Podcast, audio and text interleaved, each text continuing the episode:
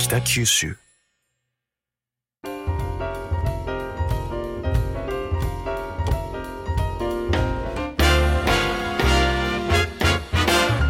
おはようございます。西日本新聞社が素敵なゲストと一緒に北九州の歩き方をお話しする番組ファンファン北九州ナビゲーターの勝木雅子です。同じく西日本新聞社の井上啓二です。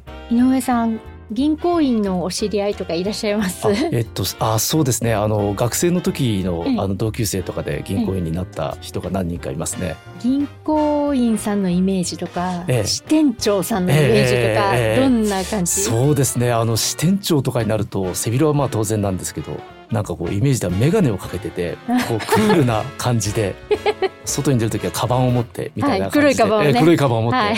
でこう眼鏡の向こうでこうクールな眼差しがキラリと光るようなそういったイメージね、がありますが割とやっぱりねこう硬いイメージじゃないですか。はい。でも今日のゲストは私もねお会いしてあこんな支店長さんいるのかって思った方なんですね、はい。はい。なのであの早速お迎えしたいと思います、はい。えー三菱 UFJ 銀行北九州支店長の市井慎吾さんです。よろしくお願いします。よろしくお願いします。北九州支店長の市井です。よろしくお願いします。よろしくお願いよろしくお願いししまます。す市井さんと私はあの同じ小倉ロータリークラブに所属してまして、まあ、そこで知り合ったんですけれども、はい。去年の1月ですかはい、ね、去年の1月月のまあ7日にあのはい。拝命しまして、はい。でえっと2月の7日に着任しました。はい、だからまだね1年ですね。ちょうどはい収録時点でちょうど1年ぐらいなんですけどあのちょっとねこの番組も 銀行の支店長をお迎えするのは初めてなんでそもそも銀行の支店長ってどんなお仕事してるのっていう あの特にメガバンクでいらっしゃいますしね。ね。はい、お仕事内容を教えていただけますか？はい、まあ今私あの支店長をやってるんですけども銀行はですねまあ企業のお客様であったり、まあ、うん。個人のお客様に融資であったり預金であったり、決済であったりこういったものをまあ提供していくっていうところなんですけども、えー実は一昨年前に銀行法が大幅に規制緩和されて、うん。いわゆる社会課題解決とか、はい。まあ、地方創生とか、はい。えーこういったものが、うん。えっと、銀行のまあ情報とか顧客基盤をフル活用して、はい。えーやっていいということになったんですね。はい。なので、えー我々の銀行も、はい。あの地域課題解決っていうことを一生懸命取り組んでいるところです。はい。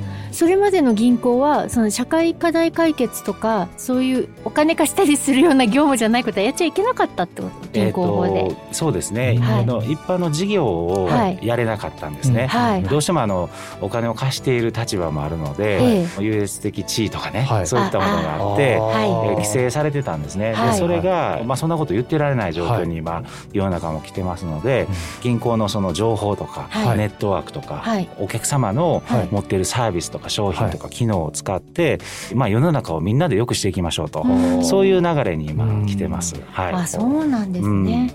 で北九州に来られてちょうど1年ぐらいとい。うことで、生活はいかがですか、そうですね。あのまあ平日はね結構もう本当にバタバタしてて、はい。もう本当座る暇もないぐらいはい。忙しくしてるんですけども、はい。週末はですね、はい。結構ウォーキングとか、はい。あの体を動かすのが好きなんで、はい。でまあ仕事柄もあるんですけど、はい。結構好奇心が強い方なんで、はい。あのいろんな歴史とか、はい。そのまあ博物館美術館とか、はい。そういったところをまあうろうろ回るようにしてます。はい。はい。はい、いや本当にそうなんですよね。はい。私もロータリークラブでちょっとお話を聞いてびっくりしたんですけどとてもね着任間もない方とは思えないぐらい街のことにお詳しくて、あ出光出光？創業指導室とかね、はい。はい。もうめちゃくちゃ詳しいです。ね。そうですね。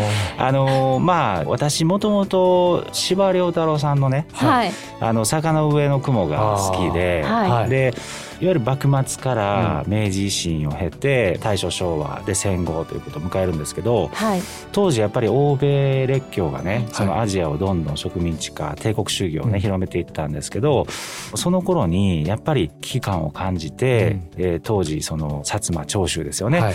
えーがこう産声を上げたと。うん。えでそこから殖産侵攻富国強兵をやって、えー日本を最終的にはねロシア日露戦争でロシアに勝つぐらいまで持ち上げてきたというりあの時期がですね、はい。非常にやっぱり好きなんですね。あでそれを、はい。あのまあ私あの昭和49年生まれなんあで、はい。南海ジュニアなんですけど、はい。あんまり歴史の時間で教えてもらえなかったんですね。あそうですえーね。なんか歴史の士官の問題で、はい。ではい。あの、はい。大体その江戸時代ぐらいまでで終わるんですよ。えで近現代史はこんなもんみたいな感じでもうお前らやっとはい。けみたいなんで終わるんですけど、はあのそれがね非常にもったいないなと思ってて、はい。でこの北九州とか関門経済圏っていうのは、えちょうどその1800年後半ぐらいから、はい。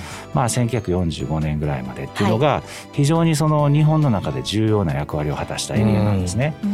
まあ、それこそ八幡製鉄所とええ。か、はいはい石炭とか、はい。まあ、コンクリート原料ね、うん。はい。えーとかっていうのは有名ですけども、ええ。やっぱり昔は海、はい。えー海運が主でしたから、はい。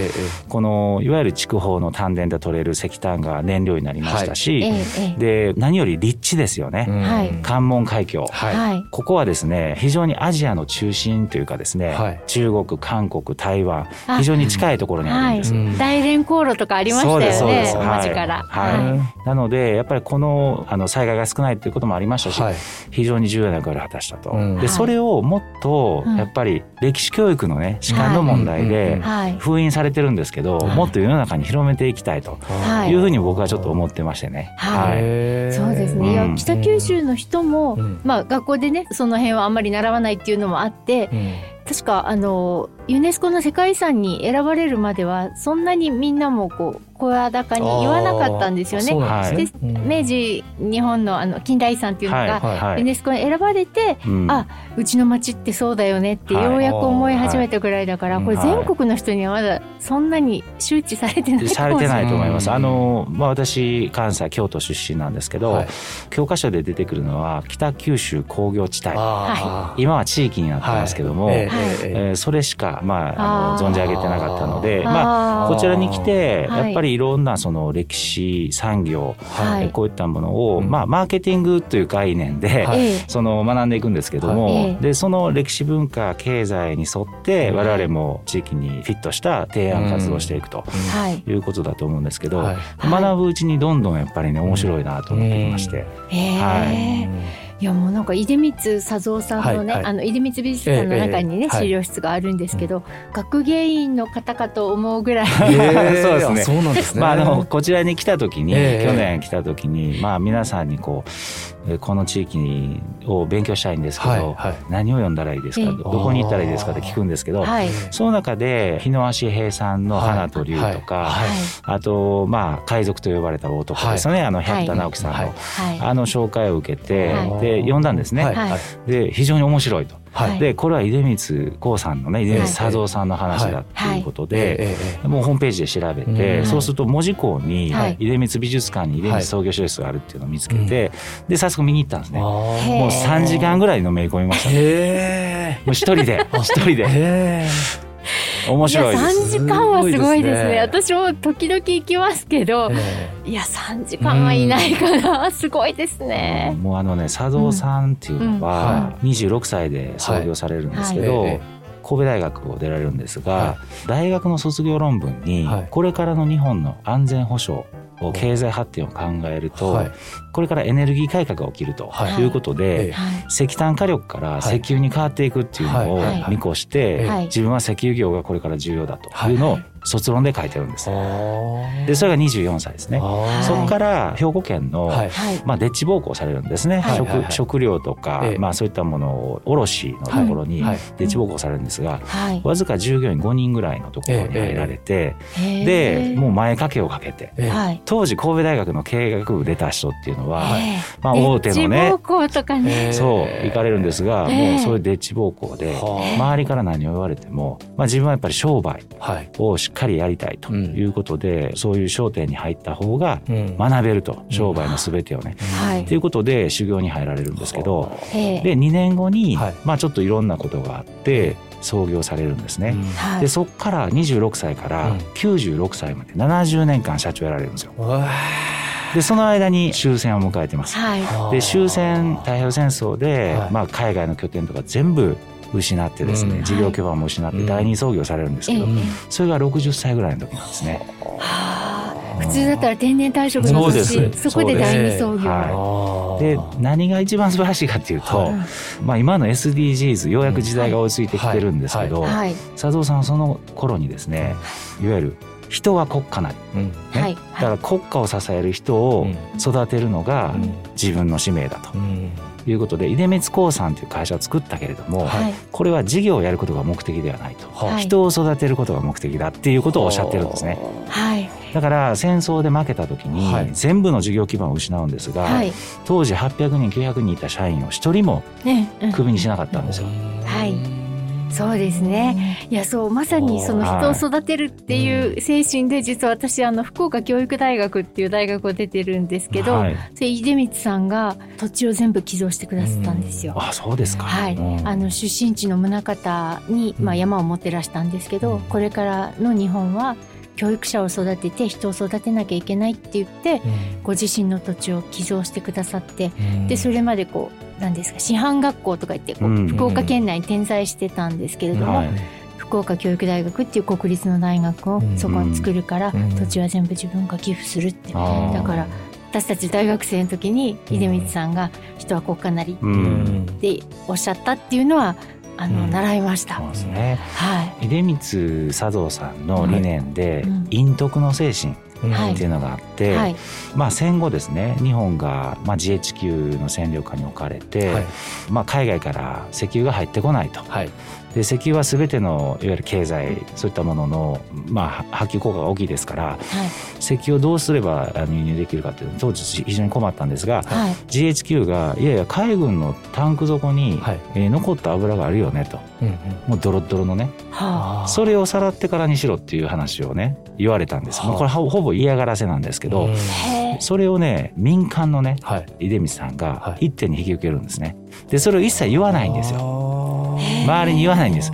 でこれは陰徳の精神なんですね。徳を積む。でもそれをわざわざ自分で喧伝しない。だからその精神があるんで、はい。この出光佐藤さんとか出光興さんとかっていはい。うその素晴らしい理念があるんですけど、はい。これをね世の中に知れ渡ってないんですうね。ん。はいそれでいろんな方に出光行ったらいいよってそう今ですそうです。ねはい。言っていただはい。であのもうぜひね、はい。あの百田直樹さんのあの海賊と呼ばれた男は本で読んでいただきたいですし情報量が全然違う、はいはい。あと木本昌司さんっていう、うんまあ、毎日新聞の記者の方があ OB の方ですね。はい。はいはい。あの出光さんのですね、うん写真なんかを全部紐解いて当時いらっしゃったインタビューもしてですね、はい。全部落とし込んでるんですね。これ非常に面白いですね。はい、出光佐蔵五六ってもう単行本でもうすぐ読めるんで、はいこれ当時の時代背景とか、はい。まあ、佐藤さんの経営理念とか、はい。もういかに素晴らしいことをやられたかっていうのがすごく書かれてるんで,、うん。でそれを皆さんに読んでいただいた後にはい。創業資料室に行って、であのいろいろ展示されてるんですよ、はい。歴史の年表から、はい。その卒論もありますし、ええ。最後96歳で亡くなった時に、はい。昭和天皇はがい。歌を読まれるんですね。うん。まあ、佐蔵さんっていうのは民間で昭和天皇会ったこともない人。うんでえー昭和天皇が3人亡くなった方に対してはい。歌を読んでるんですけど、はい。はい。そのうち2人はええ。先生なんですよ。昭和天皇の師匠。師匠。師匠。はい。で佐蔵さんだけです。全く会ったこともない民間人。だかへえらやっぱりその国に対して非常に貢献してきたっていうのを、うん。はい。まあ昭和天皇も多分見てたん見でしょうね。てたんで。すねすごいですうねん。その句もね、はい。展示されてます。もう一回生き直します。なるど。ほど。いやでも今までもね銀行員としていろんなところに赴任されてると思うんですけど、そう行く先行く先でこのようにお勉強されてるんですか、そうです。ね。まあ好奇心はね結構強い方なんで、はい。やっぱりその地域の歴史とか、はい。人とか、うんはい。まあそのまあ観光遺産とかそういったものはもう大好きですね。はこう今までどこか赴任されたところで、まあ、ここでこんなことがうん。ちょっと思い出深いなとか、こんなこと勉強したなっていうのはありますか？そうですね。まああの東京と、はい。それから大阪であと滋賀県はい。ではい。営業したことがあって、はい。であと海外は上海にあの行ってましたんで、はい。まあ、それぞれね やっぱり、はい。テーマの大小あるんですけども、やっぱり勉強して、あえネッットワーク広げてっていうのはやってきましたね。ああじゃあやっぱり、はい上海に行けばその中国の美術館とか博物館とかそそうんなところにですね。も、はい。日中の歴史とかええね。ええ歴史観ももう全然違いますから。うんはい、そうですね向こうから見るとですねそうですね。はいはい。まあ海外は海外で面白かったですね。あのやっぱりその外から日本を見ると。はいはいはいまあ当時私が行ってた時はちょうど6年ぐらい前ですけども、うんはいアメリカと中国がね結構摩擦が始まった時、でえそうするとやっぱりその中でアメリカと日本の関係がある中で、うん。その日本はどうねアジアで立ち振る舞っていくかっていうのは非常に難しい局面、はい。はい。今も続いてますけども、まあ、はい。そういったものをこう見たりとか、はい。でまあ、中国の全部はいけませんでしたけど、はい。まあ、歴史遺産とかそういったところも行きましたし、うんはい、うん。そうなんですね。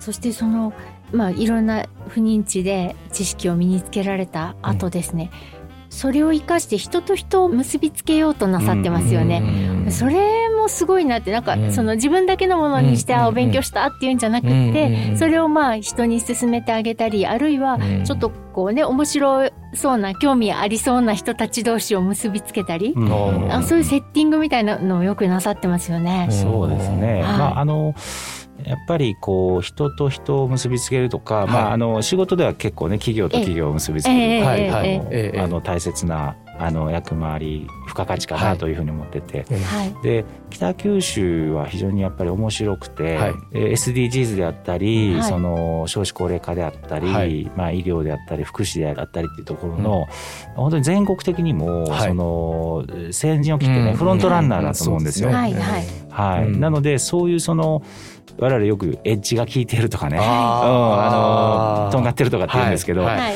そういう方々をええ。やっぱり全国にねつなげていくとかっていうのができると面白いなと思ってまして、なるほど。やっぱりこう志を同じくする人が集まると、あのまあインスパイアっていうか、うん。その化学反応が起きて、ええはいはい。えプラスのね、うん。あの相乗効果が出てくると思う、えはい。なのでそれをまあ、うん。やれるのは、はい。あの金融機関の重要な役回りかなとういう、ん。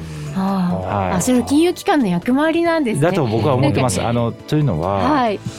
いろんな業界とか、ええ。それこそお企業から地交体から個人までええ接点を持ちますのうんで、そうするとよく見えてくるというか、はあこの人はこの分野でものすごいなとか、はい。この企業はこの技術すごいなとかは見えてくるんで、はい。それをこうつなぎ合わせることができるのは、金融機関ならではだと思うんですはい。なるほど。いやあのこの前もあこの組み合わせは面白いなすごいなと思ったのが、うんうん。あのこのラジオ番組にも出てくださった作家の町田園子さん、はいはい。はい、あの方と困窮者を支援する NPO 放牧うん。をなさっているお奥田、はい、うん。奥田智さん、はあの二人をね、はい。あの一支店長がええ結びつけられていて、はいそうかってこういう組み合わせいはい。うんあの発想も面白いですようね。ん。多分その東大元暮らしというか、はい。私も京都出身ですけど京都のことあんまり詳しくなかったりするんですけどただはい。やっぱりこうやって外から来るとうん。よく見えてくるんですね。であの放牧の奥田さんは、ええ。あの伴走支援っていう家族機能の社会化っていうのをすごく、うんもう35年間取り組んでらっしゃって、はい。まあ、非常にやっぱりリスペクトをしてるんですけええれども、ええー町田園子さんは本を読んだんですね。えはい、うん。あの 52, 52 52ヘルツ。のクジラたちを読んだ時に、あの世界観、うん。はい。うん。はい、あと星を救う、はい。ははい。もう泣きましたけど。はい。あの世界観とはい。奥田さんのやられてる伴走支援家族支援の家族機能の社会化っていうのはえまさに世界一緒なんです。えうん。だからこれつなげると絶対面白い。でご存知ですかって聞いたら会ったことがないっておっしゃるんででももったいないなといやもうすごいなと思って。いやおっしゃる通りなんですよね。言われてみれば、うん。町田さんの小説の中にも血縁じゃなくても家族になれるとか、ね、誰かそういう居場所を作ってくれる人がいたらいいっていうのはずっと小説の中に出てくるけど、うちの新聞もはい。町田さんのインタビューもしてるし記事も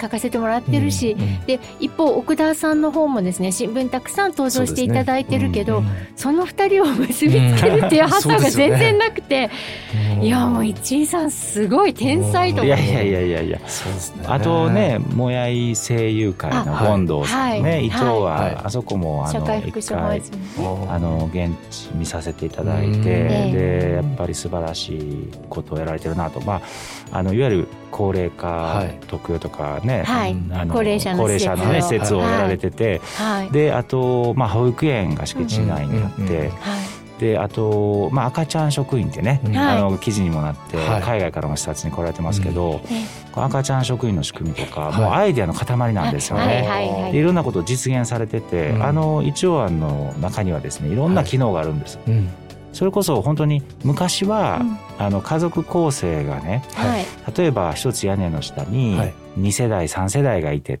っていうようなことでその例えば子供を産んだらはい。それをおじいちゃんおばあちゃうん。んがこうサポートする。はい。例えばおじいちゃんおばあちゃんが認知症とか、うん。なってきたら、あるいはその体がちょっとうまくね、はい。動かなくなってきたら孫とか子供たちが支えるうんっていうことができたんですが、それがこの20年間で家族構成が従来は各家族ですね、うん。はい。はい。いわゆるこうお父さんお母さんと子供たちっていううん。各家族が大体4割を占めてたんですね。この20年間ではい。お一人様世帯が4割になってる。そうすると家族機能が失われてるんで、うん。いろんな不具合ができて、うん。出てきてまして。それをねやっぱりこう町として機能をねうん。保管し合わないといけなはい。いということで、あの中にその職業支援であったりとか、子どもの発達障害のね、まあ、あのサポートする施設であったり、はい。それこそ保育園とか、はい。高齢者住宅とかっていうのを、はいあの中に作られてるんですね。うん。はい、以上案はい。でここも面白いと思ったんで、うん。はいいわゆるその家族機能社会化伴走支援みたいな、はい。うん。キーワードでいくと、はい。放牧の奥田さんも、はい。あの権藤さんもですね、はい。非常に同じうん目的に向かってはい。それぞれやられてると。うん。はい。であの町田さんもはい。書かれてる、ね、世界観は一緒、うん。なのでこの3人を結びつけるとはい。はい。面白いなとうん。いうふうに思ったんですね。いやーでもね話弾みましたよね、あのはい。3人とご一緒させていただいた時。はやっぱりね志を同じくしてる人たちでものすごい盛り上がったんですよそうですね。ねうん。い、でやっぱり北九州ははい。そういうこう先進的な取り組みをされてる方がはい。はい。やっぱりあるんですね。うん。歴史が古い伝統があるのはい。ではい。その培われたものがあって、うん。それをね今度全国に発信していくはい。方がいい,、い、いじゃないですか。うん。なので、うん。今度またあのあれなんですよね。他府県のはい。そういう同じような福祉とか NPO とかを熱心にやられてる方々を今度はい。ね視察してくださいってことで つ連れてきて。であの現地をご案内するんですけど。はいでそれを持ちその持ち帰っていただいて各、ね地方でまたそれをね同じようにやられたらどうですかと。はいいわゆる広域連携ですね。はいはいはうん。いいやーもうねちすょっとはい。あのお話は尽きないんですけれども、ちょええはい。ちょっと今週のお時間が、はい。はい来てしまいましたので、え。続きのお話はまた来週と思ってます。はい。はい、井上さんいかがでしたいやーか。もうすごい話をたくさんいただきましてですね、まあ、よく勉強していらっしゃるだけじゃなくてそう動いておられるっていうのがもうそこが本当にすごいなっていう、あのはふたまあ、ただでさえお仕事お忙しい中でい、はい。ここまで動いていらっしゃるっていうのがまあでもそれも確かに仕事にもつながっているっていうこともあるでしょうけどもですね。